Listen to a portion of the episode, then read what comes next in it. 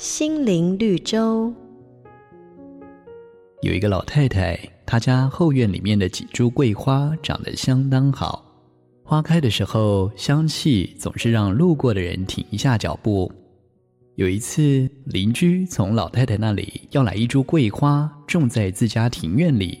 左邻右舍知道了，也纷纷的向老太太央求一株桂花。那么，这个老太太来者不拒，很快的，他后院里的桂花就所剩无几。他的女儿非常惋惜地说：“妈，你把桂花都送人，那我们不就再也闻不到浓郁的花香了？”老太太笑着回答说：“哎呀，怎么会呢？再过个几年，你就会发现，整条巷子都飘散着桂花的香气呢。我们所给出去的，究竟是失去，还是另外一种形式的获得呢？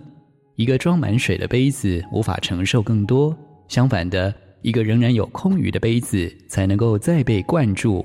不要担忧给出去就代表着损失。”因为在给予的同时，上帝会扩大我们的量器，增展我们的容量，使我们更为有福。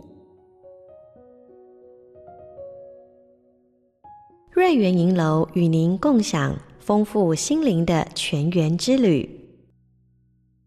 好家庭联播网，中部地区古典音乐台，FM 九七点七。